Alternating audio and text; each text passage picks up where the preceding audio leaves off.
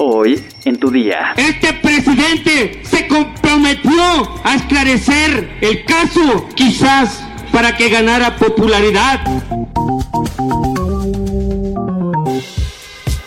Tu día con el Universal. La información en tus oídos. Hola, hoy es martes 27 de septiembre de 2022. Entérate. Nación. Que lo escuche Andrés Manuel López Obrador, que ya no nos vuelve a engañar con sus promesas. Ya lleva cuatro años de su mandato, a punto de terminar su sexenio, y no se ha visto ningún avance, camaradas. Padres de los 43 normalistas desaparecidos en Iguala Guerrero advirtieron que si el titular de la Fiscalía General de la República no puede hacer su trabajo, que le deje el puesto a otra persona para que lo desarrolle. Tras marchar desde el Ángel de la Independencia hasta la plancha de la Constitución en el Zócalo Capitalino, los padres de los normalistas desaparecidos subieron a un templete para comenzar un mitin y expresar sus exigencias al gobierno federal. Doña Blanca Nava, madre del normalista José Álvarez, comentó que las autoridades se están burlando de ellos. No, señor presidente, queremos la verdad, así como lo dijo usted una vez cuando estuvimos en una reunión que usted no iba a ser tapadera de nadie. Pues espero que lo cumpla y que nos dé respuesta pero respuesta científica, que nuestros hijos ya no viven.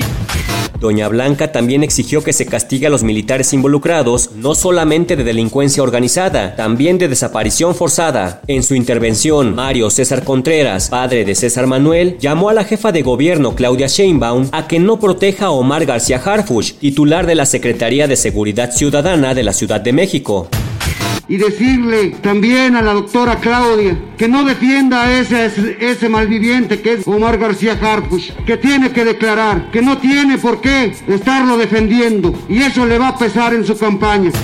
Si, si habíamos logrado un pequeño avance con este gobierno, cuando se llegó al punto de tocar al ejército, ahí todo se vino para abajo. El mitin, que duró más de tres horas, concluyó con gritos, castigo a los culpables, lucha, lucha y nunca dejes de luchar.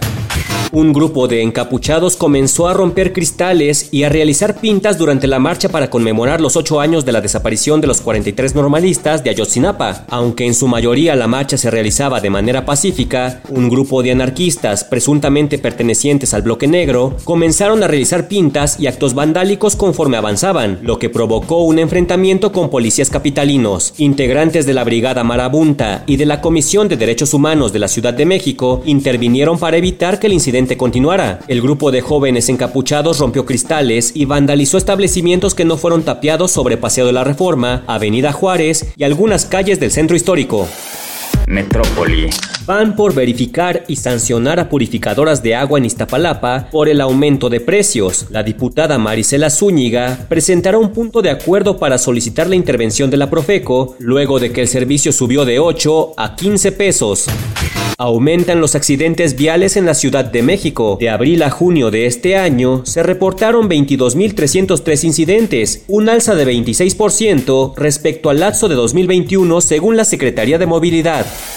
Estados. La tarde de este lunes 26 de septiembre, el huracán Ian se intensificó y alcanzó categoría 2, de acuerdo con información de la Comisión Nacional del Agua. El ojo del huracán se encuentra ubicado a 250 kilómetros al suroeste de la costa occidental de Cuba y a unos 380 kilómetros al este de Cozumel, Quintana Roo. La Comisión Nacional del Agua también indicó que Ian mantiene su trayectoria con dirección al occidente de Cuba, por lo que sus bandas nubosas ocasionarán lluvias torrenciales, oleaje elevado y vientos fuertes en toda la península de Yucatán. Por su parte, el Servicio Meteorológico Nacional exhortó a la población a extremar precauciones en general y atender las recomendaciones emitidas por las autoridades del Sistema Nacional de Protección Civil en cada entidad. Además, advirtió que durante la madrugada del 27 de septiembre podría alcanzar categoría 3.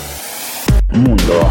Cuba aprobó en referéndum con 68% de los votos el Código de las Familias, que legaliza el matrimonio entre personas del mismo sexo, la adopción gay y el vientre subrogado, ubicando a la isla a la vanguardia en América Latina en esta materia. La legislación, que sustituirá la legislación vigente desde 1975, fue objeto de una intensa campaña mediática y en redes sociales por parte del gobierno a favor de su aprobación. Ganó el sí, se ha hecho justicia, dijo este lunes el presidente Miguel Díaz Canel en su cuenta de Twitter. Aprobar el Código de las Familias es hacer justicia, es saldar una deuda con varias generaciones de cubanas y cubanos cuyos proyectos de familia llevan años esperando por esta ley. A partir de hoy seremos una nación mejor, añadió el mandatario. Espectáculos. Pásenle que aquí hay chisme. La polémica entre Shakira y Gerard Piqué parece que no llegará pronto a su fin, pues cuando parecía que las cosas estaban tomando calma, todo dio un giro inesperado porque la colombiana perdió la batalla contra el futbolista y no podrá mudarse a Miami con sus dos hijos como lo planeaba. Según la prensa española, a pesar de que Shakira le había ofrecido a Piqué cerca de 2 millones de dólares para que accediera a firmar los permisos, este los rechazó y ahora sus dos hijos, Sasha y Milán, tendrían que permanecer en Barcelona hasta que terminen la primaria y ha trascendido que durante la última reunión que mantuvieron, el futbolista le recalcó a Shakira que no puede tratar de arreglar todo con dinero. Tómala. Por su parte, Shakira declaró para una revista que tanto ella como sus hijos están sufriendo un calvario, pues no pueden salir de paseo o realizar cualquier actividad al aire libre, esto sin que los fotógrafos los acosen. Además, explicó que ella trata de mantener la calma frente a sus hijos, sin embargo sus compañeros de escuela les cuestionan sobre el asunto de sus padres o las noticias en internet también les recuerdan el difícil momento que están pasando, por lo que les está costando trabajo sobrellevar la separación. No obstante, aseguró que con el apoyo de su familia, amigos y fans, logrará salir a flote de este trago amargo por el que atraviesa ella y sus dos pequeños. Piqué 1, Shakira 0. ¿Sabes qué países pagan mejores sueldos si hablas español? Descúbrelo en nuestra sección Destinos en eluniversal.com.mx.